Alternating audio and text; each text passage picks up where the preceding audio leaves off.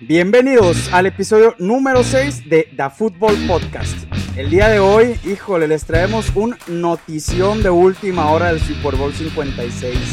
Además de que les tendremos el análisis de la semana 4 y las predicciones de todos los partidos de esta semana. Bienvenidos. Los saluda su amigo Elliot. Tenemos un episodio muy especial esta semana. Aquí le damos la, la, la bienvenida también a nuestro amigo Manuel. ¿Cómo estás, Manuel?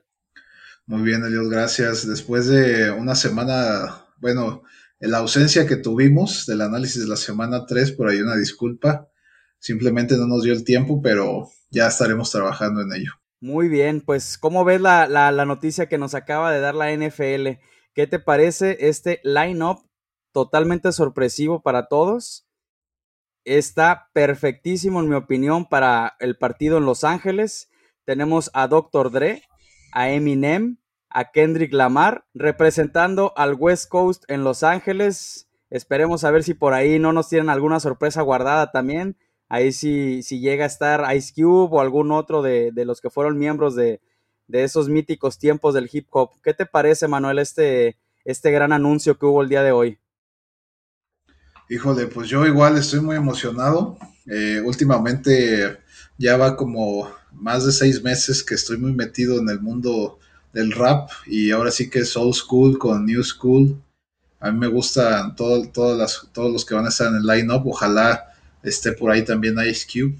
Y pues sí, no pudo haber mejor alineación para representar a, Los Ángeles en esta edición. Como, lo como te lo comenté ahorita, pues, pues es el escenario más grande, el SoFi Stadium, para el line-up más grande. Así que este año por los cielos los precios de los boletos, por los cielos el hospedaje del Super Bowl. Este, pues ya veremos. Promete mucho, ¿eh? Quien sea que llegue, ya, ya va a ser un espectáculo total con esto.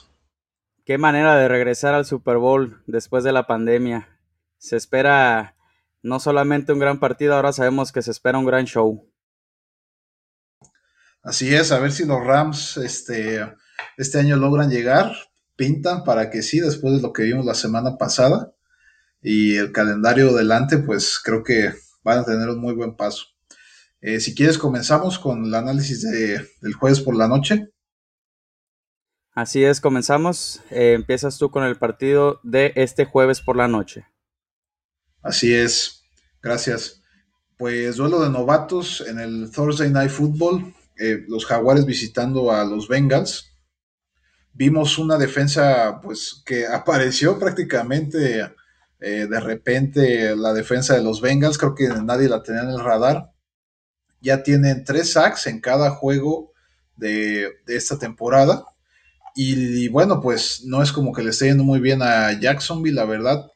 La defensa de los Bengals está rankeada número 8 en la liga y va contra la ofensiva número 23.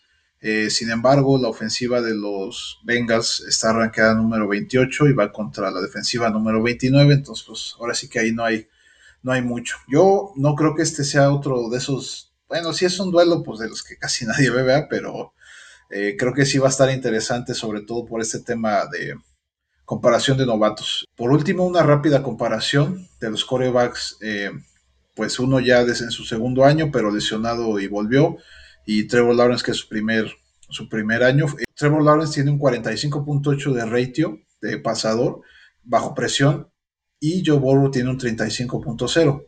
Trevor Lawrence manifiesta un 30% de, de pases completos, ha tenido una temporada devastadora en términos de intercepciones y Joe Burrow un 72%. Eh, por intento, híjole, por cada intento que tiene Trevor Lawrence, tiene 3.5 yardas y Joe Burrow tiene 9 yardas, 3 touchdowns por parte de Burrow, uno por parte de Lawrence. Ya lo comentamos, 6 intercepciones por parte de Trevor Lawrence, una por parte de, de Burrow. Y bueno, un pase rating en general de 118 de Burrow contra 18 de Lawrence. Y a mí me parece que este juego se lo llevan los Bengals sin mayores problemas. Muy de acuerdo con lo que comentas, el duelo entre los dos últimos primeros picks de draft del año 2020 y 2021. Sin embargo, están en una realidad muy diferente ambos. Por el lado de Joe Burrow, pues ya tenemos unos Bengals que empiezan a, a, a sonar fuerte, a pisar fuerte y pueden ser uno de los caballos negros esta temporada. Y por el lado de los Jaguars, estamos viendo una temporada que quizá puede terminar con una o dos victorias a lo mucho. Entonces sí, me, me voy por el lado de los Bengals. Bueno, entonces vamos a empezar con los juegos del domingo. El primero es los Titans visitando a los Jets. tenemos realidades muy distintas entre ambas franquicias. Los Titans vienen de dos, de dos partidos consecutivos ganados. Los Jets vienen de empezar con otra vez 0-3 por tercer año consecutivo. Y lo más preocupante es que solo han anotado 6 puntos en sus últimos dos juegos. A pesar de que el paso del coreback novato Zach Wilson ha sido un tanto decepcionante, también hay que recalcar que lo han capturado en 15 ocasiones esta temporada, siendo el más capturado entre todos los corebacks de la NFL. En esta ocasión se enfrentan a una defensiva muy medianita, igual podríamos ver alguna mejora en Wilson, porque sí ha tenido un año bastante complicado. Pero a pesar de esto, los Titans llegan como claros favoritos, obviamente, a llevarse la victoria. Un Derrick Henry que viene otra vez en modo modo bestia. 353 yardas en esta temporada por tierra, es el líder corredor de la liga. E inclusive, si alguien vio el partido contra Indianapolis, se empezó a usar a Henry eh, por el ataque aéreo. Ojo que si logran establecer también esta parte, estamos presenciando una de las mejores temporadas en la historia para un corredor. Por otro lado, Tannehill ha tenido un inicio lleno de altibajos, muchas entregas de balón en comparación del año pasado, y bueno, este equipo no es perfecto, pero no debe de tener mayor dificultad para vencer a los Jets, por lo cual mi pick de, este partido son los Titans por más de 10 puntos. ¿Qué te parece? ¿Cómo ves, Manuel, este partido? Sí, yo también creo que los Titans sin mayor dificultad pueden llevarse este partido y ojalá así sea para que Henry, sume muchos puntos en el fantasy. Bueno, continuando con nuestro siguiente partido, hablábamos ahorita de la defensiva número 8 un lugar antes que ellos están los Philadelphia Eagles, a pesar de la paliza que recibieron por, los Cowboys. Recordemos que las estadísticas se, se, comparan con yardas permitidas, puntos permitidos, first downs permitidos y demás para el ranqueo de defensas y ofensivas. Sin embargo, pues ahora sí que los jefes no cantan nada mal a rancheras. Están posicionados como la defensa número 30 de la liga no tuvieron una buena semana, lo que, lo que fue la semana pasada, su primera, la primera vez que están en el último lugar de su división desde hace ya, desde el 2015, básicamente, hace ya seis años. No estamos acostumbrados a ver a los jefes en esta posición. Sin embargo, creo que en este partido pueden rebotar en contra de Filadelfia, a pesar de que el Lincoln Financial Field sea uno de los estadios más hostiles de, de la NFL creo que los jefes tienen que recuperar la confianza que, que perdieron el partido pasado y Filadelfia, lamentablemente, seguir acumulando un par de derrotas seguidas. Hay veces que los calendarios de los equipos se complican demasiado una semana a otra, pues este, este, este va a ser el caso. Filadelfia, a pesar de eso, tiene un ataque sólido, ya que ha promediado 129 yardas eh, en esta temporada por partido. Es la quinta ofensiva por tierra más efectiva en la NFL, complementado con el ataque de Jalen Hurts, que tiene cinco touchdowns y dos intercepciones esta temporada. Por el lado de los jefes, Patrick Mahomes con nueve touchdowns y tres intercepciones en lo que va de la temporada. Sin embargo, Mahomes con un 70% de probabilidad de pases completados contra el 66% de Jalen Hurts. Creo yo que los Eagles pueden llegar a dar cierta resistencia, pero simplemente el ataque de Kansas City que debe de llegar ya reforzado. Además, llegó a Josh Gordon, ¿no? ya el, reinstaurado Josh Gordon, no sé si va a jugar en ese partido. Todavía no, no hay señal, pero creo que se lo llevan los jefes. Coincido contigo, me parece también que algo está pasando en Kansas. No sé si hay cierta soberbia de su parte, porque estos dos últimos partidos sí los he visto bastante deficientes aparte de, con una actitud muy diferente a la que le hemos visto en otras temporadas. Bueno, y pasamos a uno de los mejores partidos del domingo por la mañana. Tenemos a los Panthers visitando a los Cowboys, ambos llegando en un gran momento, líderes de su división y con una racha positiva de victorias. Por el lado de los Panthers llegan invictos con un 3-0 y Dallas llega con dos victorias consecutivas y la, bueno, la derrota que tuvo pues fue ante los Buccaneers, que es uno de los prospectos de la NFC. Sin embargo, los Panthers sufrieron la sensible baja la semana pasada del corredor McCaffrey. En su lugar estará el novato Chubart. Por ahí pues puede estar la clave para los Panthers. Vamos a ver de qué está hecho el novato, vamos a ver si pueden establecer ese ataque terrestre para poder darle un mayor peligro a su ataque aéreo comandado por Sam Darnold, que está teniendo un gran inicio de año. Y bueno, ojo también a la defensa, eh, que, al principio de temporada les comentamos que era una de las más infravaloradas. Pues bueno, después de tres semanas, la defensa de los Panthers es la número uno de la liga. Después de la semana 3, han permitido menos de 15 puntos y menos de 50 yardas por tierra este año. De ahí la clave para Dallas. El ataque terrestre viene funcionando de gran manera estas dos semanas. El dúo de Zeke Elliott y Pollard está ayudando bastante a que Dak no tenga que lanzar 40 veces por partido como lo hemos visto demasiado en los años anteriores. Pero en este partido seguramente veremos más ataque aéreo de los Cowboys. También será interesante ver cómo siga Mari Cooper esta semana, ya que la semana pasada venía cargando con una lesión de las costillas que lo viene limitando un poco. Entonces es un partido bastante difícil de pronosticar, a mi parecer va a estar muy cerrado, va a ser de quizá pocos puntos, pero sí creo que Dallas se puede llevar la victoria, sobre todo por esa baja tan sensible como lo es la de Christian McCaffrey. Sin duda uno de los partidos más interesantes también de esta semana, siendo el encuentro en Dallas, creo yo que se lo llevan los Vaqueros, demostraron solidez la semana pasada contra en contra de los Eagles, entonces para mí eh, Dallas creo que va a ser el primer tropiezo de Carolina. Esperemos, y es importante aquí ver si no pierden la confianza después de esta derrota, si es que se da de esa manera el partido que sigue, pues no, la verdad no es un partido como que muy atractivo. Eh, son los gigantes en visita en, en, Nueva Orleans. No sé si ya está habilitado el Superdome, sí, aquí ya está. El César Superdome, estrenando la Casa de los Santos este año. Hubo por ahí un incendio la semana pasada en, en, en el Superdome en Nueva Orleans. Pero bueno, pues las ofensivas de cada uno dependen ahora sí de cómo se presente, qué versión nos presente tanto Daniel Jones como James Winston dentro del campo.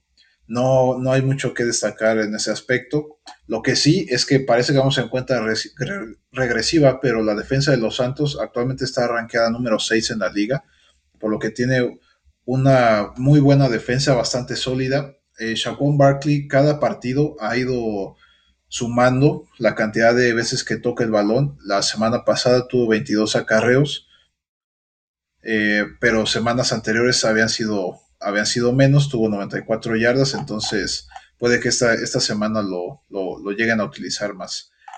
Sin embargo, los Santos tienen también o están tratando de revivar su gran ataque terrestre con, con Alvin Camara, ya que representa no solamente una amenaza por tierra, sino una amenaza dual en frente a una defensa de los Giants que perdieron un líder importante la semana pasada a su linebacker principal. Entonces, creo que sin mayor problema se lo deberán llevar los Saints. Coincido contigo, la defensa de los, de los Santos es bastante buena.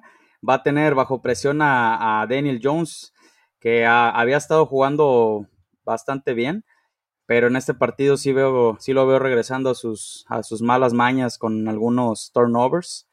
Y bueno, se lo llevan los Saints por más de 10 puntos, creo yo. Bueno, pasamos a otro de los grandes partidos de la mañana. Eh, los Browns visitando a los Vikings, que fácilmente podrían ir 3-0, aunque la semana pasada ya dieron el batacazo, consiguieron su primera victoria ante los Seahawks. Kirk Cousins viene jugando bastante bien Lleva 8 touchdowns y lo más importante, cero intercepciones. La ausencia de Dalvin Cook no se sintió tanto en ese partido, ya que Mattinson hizo un gran trabajo y probablemente vuelva a repetir este fin de semana. Todavía no se sabe si va a poder jugar Dalvin Cook o no, pero bueno, su suplente lo ha hecho bastante bien. De destacar lo que ha hecho la ofensiva, ojo al dato, es uno de los tres equipos en esta temporada que lleva más de 400 yardas por partido y más de 24 puntos por partido. Ojo ahí que la defensa de los Browns es bastante buena. A ver cómo les va por ese lado. La defensiva ha ido mejorando, pero todavía hay bastantes huecos y esto lo pueden aprovechar los Browns, que buscarán correr, correr, correr con Nick Chop y Karim Hunt. Viene de correrle entre los dos 165 yardas a una de las mejores defensivas de la liga, como lo son los Bears. Esto abrirá muchos espacios para Baker Mayfield, que si bien no ha tenido un año espectacular, ha completado el 73.8% de sus pases este año y tiene cuatro partidos consecutivos con un rating mayor a 90. Por cierto, en su regreso del Beckham Jr. se vio bastante sólido, tuvo 77 yardas en 5 recepciones y este podría ser un gran juego para él. Bueno, este partido también me, parece que va a ser de los más cerrados y de los mejores de la semana. Creo que se lo van a llevar los Browns, pero sí por una diferencia corta de menos de un touchdown. ¿Qué te parece este juego, Manuel? Híjole, la verdad es bastante difícil de predecir o de pronosticar. Eh, los Browns tienen un ataque terrestre que ambos corredores tienen más de 200 yardas cada uno. Y lo menciono por el partido que sigue, pero híjole, pues nada más para, para cambiar un poco la balanza, yo creo que los Vikings pueden llegar a dar la sorpresa. Aparte necesitan vencer este tipo de equipos si es que quieren aspirar algo a playoffs esta temporada. Y pasando al partido que a continuación, como lo menciono, que tenía que ver, el otro equipo que, que, tiene dos corredores con más de 200 yardas esta temporada son los Leones de Detroit. Uno de los partidos, sin duda, pues también no atractivos de esta semana. Detroit con una marca de 0-3, Chicago con una marca de 1-2. Chicago con la peor ofensiva de la liga, número 32. la semana pasada lo limitaron a menos de 50 yardas a su coreback novato y pues sigue existiendo el drama en, en, Chicago, entonces eso la verdad es que no, no ayuda para nada a que este equipo salga adelante. Creo yo que este coach es uno de los coaches que se va antes de que termine la temporada. Y creo que esta puede ser la primera victoria para los Lions. Eh, honestamente no hay mucho que agregar en, este aspecto, más que los Lions vienen trabajando bien, se ve que han progresado a pesar de las derrotas y al contrario sucede con los Bears. Creo que se van deteriorando conforme pasan las semanas. Eh, sí va a ser un encuentro, pues no, no, no va a ser muy atractivo. Yo, sin embargo, no, no, no confío en los Lions. Me parece que se va a llevar la victoria a los Bears por su defensiva. Sigue habiendo demasiadas dudas en cuanto a esa ofensiva. Coach Nagy sí, definitivamente esta debe de ser su última temporada o hasta sus últimos partidos, porque sí, ya, es increíble lo que ha dejado de hacer con este equipo. Bueno, pasamos al siguiente partido. Volvieron los Bills, señoras y señores, que conocimos el año pasado. Sobre todo, volvió el show de Josh Allen. Este domingo reciben a los Texans, un juego muy a modo para seguir tomando confianza para los Bills y pelear por ser el sembrado número uno de la AFC. Cabe resaltar que de sus últimas nueve victorias, ocho de ellas han sido por diez o más puntos de diferencia. Ningún equipo en la NFL tiene más de cinco. Eso nos habla bastante, tanto de la gran ofensiva que tienen como de la gran defensiva que están marcando este año. Se está posicionando esta defensa como una de las mejores de la liga. Solo han aceptado 21 puntos en los últimos dos partidos. Y otra clave en Buffalo es que han mejorado bastante en el ataque terrestre, lo cual fue uno de sus peores eh, rangos en, la liga el año pasado. Se ubica ahorita dentro del top 10 en la liga, por lo que no nos sorprenda una paliza ante los Texans, que han jugado de una manera bastante decente, pero igual con muchas limitaciones. El coreback David Mills no lo ha hecho mal, de hecho lidera a los corebacks novatos en rating este año. Sin embargo, el ataque terrestre es inexistente y la línea ofensiva pues no ofrece mucha seguridad. Eso sí, el que se cuece aparte en este equipo es Brandon Cooks, está promediando 7.7 recepciones por partido y 107 yardas el único jugador que sí está teniendo un desempeño bastante alto de los Texans. Y bueno, este partido sí, digamos, es fácil de pronosticar. Me parece que los Bills se lo llevan por una amplia diferencia. ¿Cómo ves, Manuel? Este, pues sí, yo la verdad creo que los Tejanos desafortunadamente no tienen oportunidad y menos en Buffalo. También creo que se lo llevan por, por una amplia diferencia. Incluso eh, creo que vale la pena seguir conservando a Josh Allen en ese spot del fantasy como titular. Y bueno, otro de los equipos que ha empezado esta temporada 0-3, Indianapolis, visita la soleada ciudad de, Miami para enfrentar a unos delfines que eh, desafortunadamente tuvieron que, tener ya eh, uno de los primeros cambios de coreback titular eh, debido a la lesión de Tua en las costillas. Ya, Jacoby Brissett la verdad es que no lo hizo nada mal la semana pasada. Casi se lleva ese encuentro con un equipo bastante duro y los números que ha puesto solamente con un partido, pues la verdad es que se parecen bastante a, los de Tua, incluso tiene un porcentaje de pases completados más grande que, que Tua, que es el del 62% contra 54%. Menos yardas por intento, 4.3 contra 6.9. Todavía no tiene touchdown y sí ya tiene una intercepción. Su ratio acaba con un 67.8. Carson Wentz, por el otro lado, ha perdido siete juegos seguidos. Es la racha más larga en lo que, en lo que tiene su carrera. Desde el 2020 prácticamente por todos esos starts que tuvo que, sentarse. Y sin duda, una de las sorpresas gratas para Miami, el novato Jalen Wild, que tiene 22 recepciones ya esta temporada. Solamente Anquan Bolding, 23, tuvo más recepciones en sus primeras tres, semanas, tres, tres temporadas de, de, novato. Entonces, eh, si el perímetro de los Colts no ajusta alrededor de este jugador, probablemente vayan a tener bastante problemas. Aunque me parece que por ahí este Chevy Rose ya volvió, ¿no? Al campo. Así es, volvió la semana pasada, pero tampoco se le vio muy, muy en forma. Bueno, pues sin ese líder defensivo va a ser complicado que, que puedan hacer algo. Desafortunadamente para los Colts, a mi parecer, este, pues no pinta muy bien las cosas. Creo que Miami se quedó con la espina la semana pasada y esta semana en casa se la van a sacar. Creo que se la lleva Miami por una diferencia eh, de menos de un touchdown. En este partido sí voy con los Colts, eh, a pesar de que sí también van a tener la baja muy probablemente del guardia Quentin Nelson, quizá el mejor de la liga.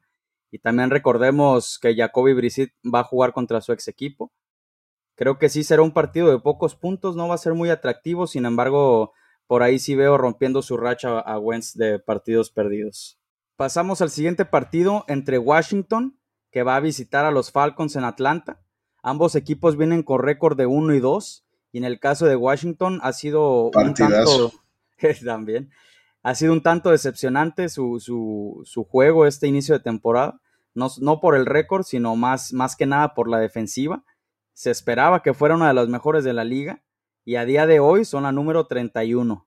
La zona más castigada de esta defensiva ha sido la secundaria y la línea defensiva no está siendo lo dominante como se pensaba Creo que también está muy presionado Chase Young y no ha podido mostrar su mejor faceta esta temporada. La ofensiva, pues tiene sus momentos a ratos y a pesar de que el coreback Taylor Henneke no lo ha hecho mal, tampoco ha sido suficiente para hacer, eh, pues dar ese siguiente pasito. Aunque si miramos hacia el frente, los Falcons, pues son una inconsistencia pura. Sin embargo, se llevaron su primera victoria el fin de semana pasado y esto les puede dar confianza en este encuentro, sobre todo porque el receptor Calvin Radley puede abusar bastante de esa secundaria este fin de semana.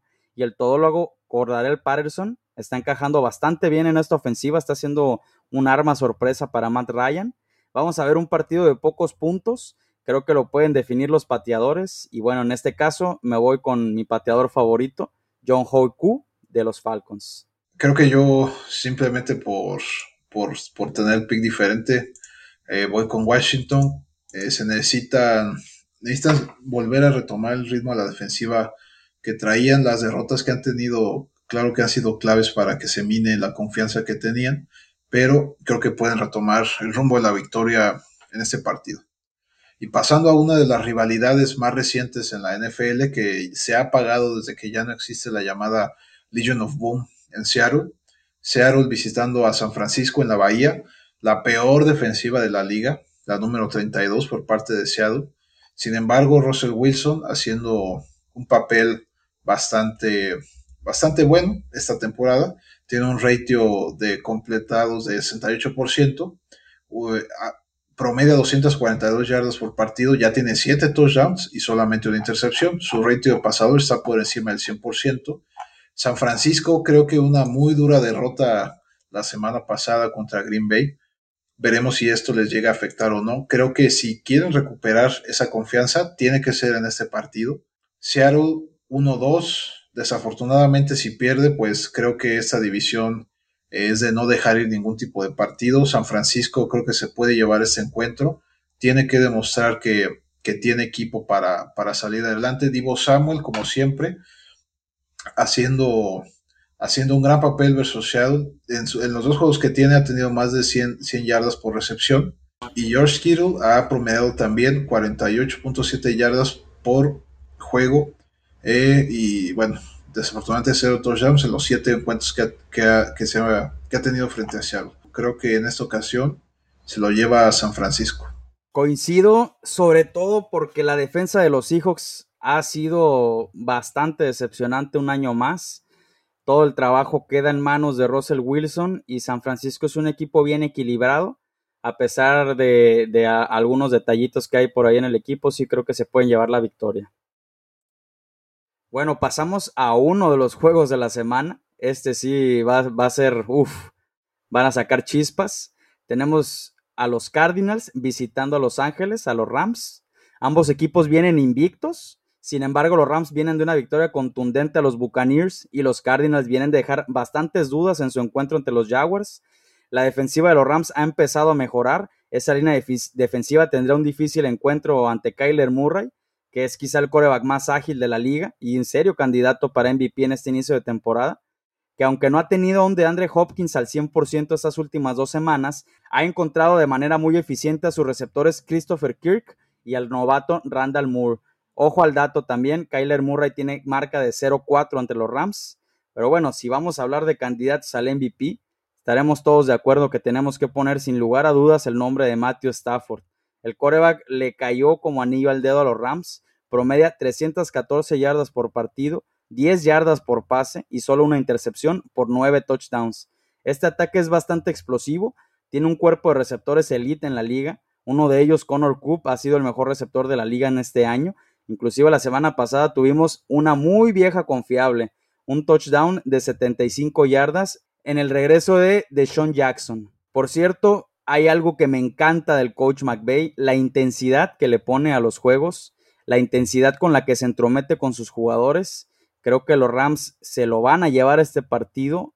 Los Rams van a seguir dando ese golpe en la mesa como el favorito y el que es quizá a día de hoy el mejor equipo en la NFL. Eh, ¿No sabes si va a volver de Andre Hopkins para este partido? Pues es que sí anda jugando, pero está limitado. O sea, no, no, no juega muchos, no ha jugado muchos snaps también, por lo mismo. Pero pues, de que va a jugar, va a jugar, pero limitado, pues. Yo creo que la verdad es que la semana pasada su ausencia se notó bastante. Creí que no iba a ser tan notoria, pero, pero sí les pegó. Eh, sí, Arizona, las victorias que ha tenido, ha habido por ahí un par que se le estaban yendo de las manos, una que básicamente le regalaron los vikingos. Creo que si se prepara para este tipo de juegos, tendrían con qué pelear para en contra de los Rams, pero yo también creo que se lo llevan los Rams eh, sin, sin mayor tema. Y bueno, la última vez que estos dos equipos se enfrentaron fue el 16 de agosto de 2018. Green Bay le dio una paliza a los, a los Steelers, 51 a 34. Casi no solemos ver esos números aquí, más que en el colegial. En esta ocasión, Pittsburgh está de visita en Lambeau Field, eh, unos Packers que acaban de ganar un, partido en un fashion bastante prominente de parte de Aaron Rodgers y unos Steelers pues que van de mal en peor, honestamente. A pesar de eso, eh, los, Packers tienen la, ofensiva número 26 de la liga y los Steelers la número 25. Esto simplemente por la, afectación de estadísticas que hubo en la semana 1 para los Packers. Ahora resulta que los Packers están con la defensiva número 9 y los Steelers con la defensiva número 3 algo que seguramente todos pudieron haber prevenido antes de que empezara esta temporada. Sin duda alguna, Davante Adams ha sido un jugador clave para los Packers. La conexión que tiene con Rogers es innegable. Una vez que Rogers ya no esté en este equipo, lo más seguro es que, que Adams también salga. Justamente Adams tiene más de 100 yardas por recepción en nueve juegos desde el 2020, lo que lo coloca como el receptor con juegos de 100 yardas que más ha tenido en la NFL desde esa fecha. Ben tiene un ratio de pasador de 79.0 esta temporada. Es uno pues que no nos tiene acostumbrados. Y por el otro lado, Rogers desde que perdió en Nueva Orleans 38 a 3 ha liderado la liga con un ratio de 133.8 desde la semana 2 eh, yo honestamente la semana pasada tenía mis dudas y ya habían recuperado la confianza. Pues, quedó claro que, que, que, sí, que está ahí. Entonces creo que los Packers van a repetir ese último encuentro y le van a acomodar una buena paliza a los Steelers. Eh, sí, con, concuerdo, los Packers deben de ganar este partido sin mayores complicaciones, sobre todo porque la ofensiva de los Steelers es eh, inexistente. El Big Ben ya dando sus últimos partidos sí esta victoria se la debe de llevar los Packers. Siguiente partido que tenemos son los Ravens visitando a los Broncos.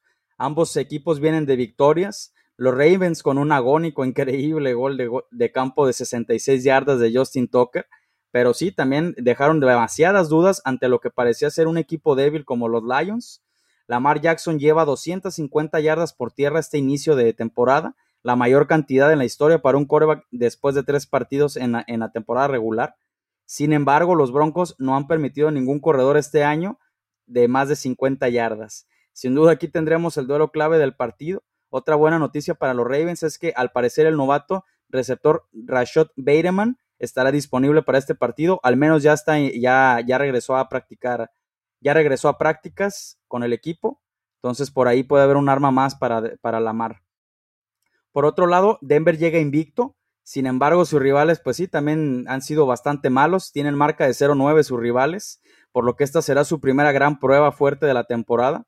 Lo que sí es totalmente de verdad es su defensiva. Una defensiva dominante de las mejores de la liga. Solo han aceptado 26 puntos en sus primeros tres partidos. Y también tenemos que darle su reconocimiento después de esos tres partidos a Teddy Bridgewater, el coreback ha completado el 76.8% de sus pases, promedia 275 yardas por partido y no ha sido interceptado en toda la temporada.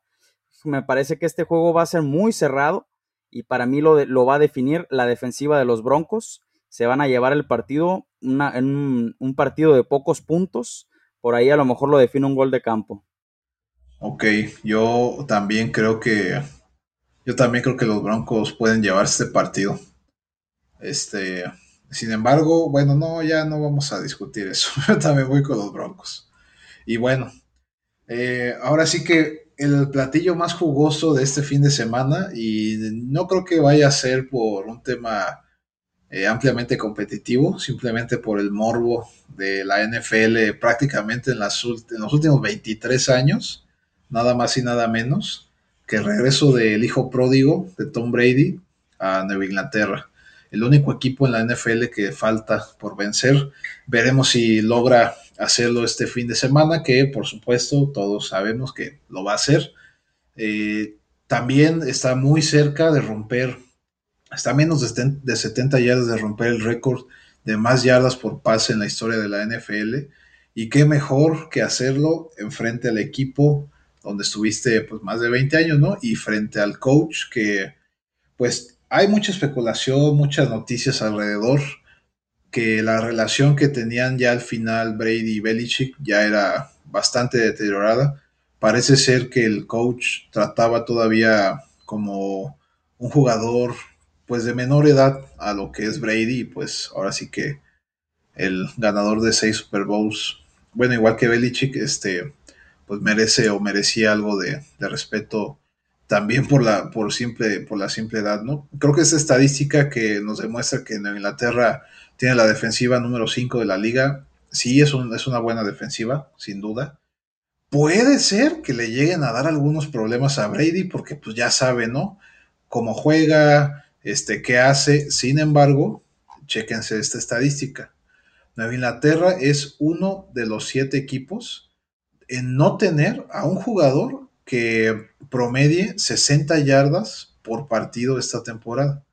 Del otro lado, Tampa Bay tiene cuatro jugadores que promedian más de 60 yardas por partido esta temporada y está empatado con otro equipo por este, en esta estadística entrando la semana 4.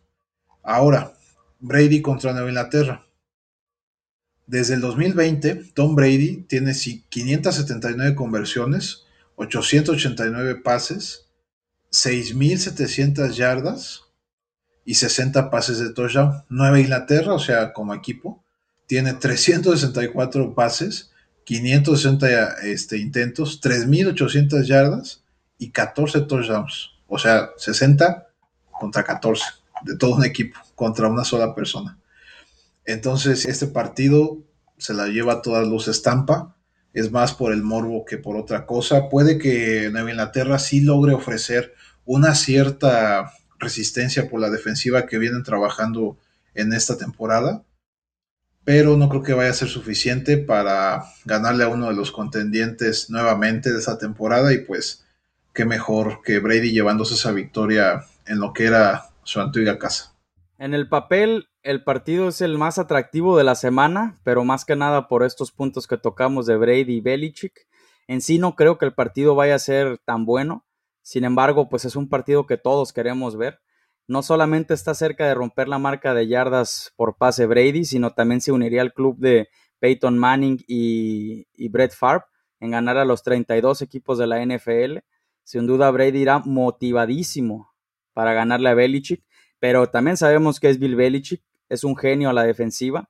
También seguramente tendrá un paquete especial defensivo para Brady. Sin embargo, la defensiva de, digo, la, perdón, la ofensiva de, de, Nueva Inglaterra es bastante limitada, así creo que el partido se lo va a llevar los Buccaneers.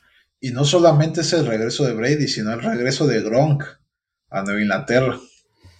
Sí, habrá varios aficionados con los pañuelos ahí por un lado, recordando esos viejos tiempos, Así grandes viejos tiempos. Así es. Incluso Rob Gronkowski tiene 46 este, eh, yardas más por recepción y 10 touchdowns más que todos los, los tight ends de Nueva Inglaterra combinados desde el 2019, incluyendo playoffs. Hay que recordar que Gronkowski no jugó en el 2019. Así es, interesante estadística de, de, cómo bajó la ofensiva de Nueva Inglaterra también, tanto sin Gronkowski como sin Brady. Pero bueno, por último, tenemos el Monday Night Football. Los invictos Raiders visitando a los Chargers en Los Ángeles. Un duelo divisional bastante interesante y muy importante de vista al futuro para entrar a playoff en una división tan cerrada como lo es esta. Derek Carr parece haber encontrado la confianza que alguna vez le vimos en, en aquel año que casi, pues hasta se le decía MVP. Está jugando a un nivel espectacular, es el líder pasador de la liga y a pesar de no tener un cuerpo de receptores elite, está sacando jugo de todos ellos, sobre todo del talentoso Hunter Renfro, promedia 5 recepciones y 50 yardas por partido este año, y el ataque terrestre se vio bien suplido por el corredor Kenyan Drake y sobre todo por Peyton Barber, por lo que si no juega Jacobs, de todos modos seguiremos viendo una ofensiva balanceada por parte de los Raiders. Y del lado de los Chargers, vienen de una victoria sorpresiva ante los Chiefs, me, me, me, gustó demasiado y a pesar, no solamente es, estamos hablando de una victoria ante uno de los mejores equipos de, no solamente de, de, este año, sino de la última época, pero la actitud ganadora con la que jugó los Chargers ese partido es de reconocerse. Se la jugaron dos veces en cuarta y sobre todo la, segunda vez que se la jugaron una cuarta y nueve, en la cual les pudo haber costado el partido sin embargo, conectaron un touchdown y ganaron el partido ante los Chiefs. Herbert está madurando bastante rápido como coreback y está convirtiendo a Mike Williams como un receptor top de la liga también. Austin Eckler está teniendo un gran año, está siendo esa arma poderosa que esperaban los Chargers este año. Entonces, estamos viendo una ofensiva que te ataca tanto por tierra como por aire. Bastante balanceado este equipo, también la defensiva es bastante decente de los Chargers. Veremos un gran partido, la verdad también muy difícil de pronosticar.